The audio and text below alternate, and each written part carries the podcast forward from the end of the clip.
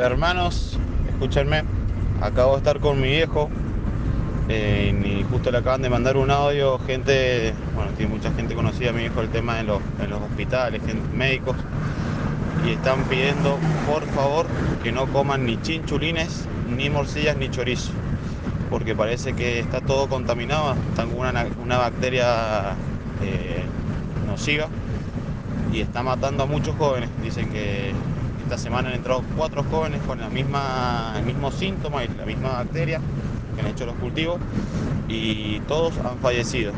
Y la semana pasada también entraron, bueno, otros más y, y están en situación muy grave o, bueno, como les decía, han fallecido. Así que si se van a hacer un asado, hermano, tengan cuidado con este tema.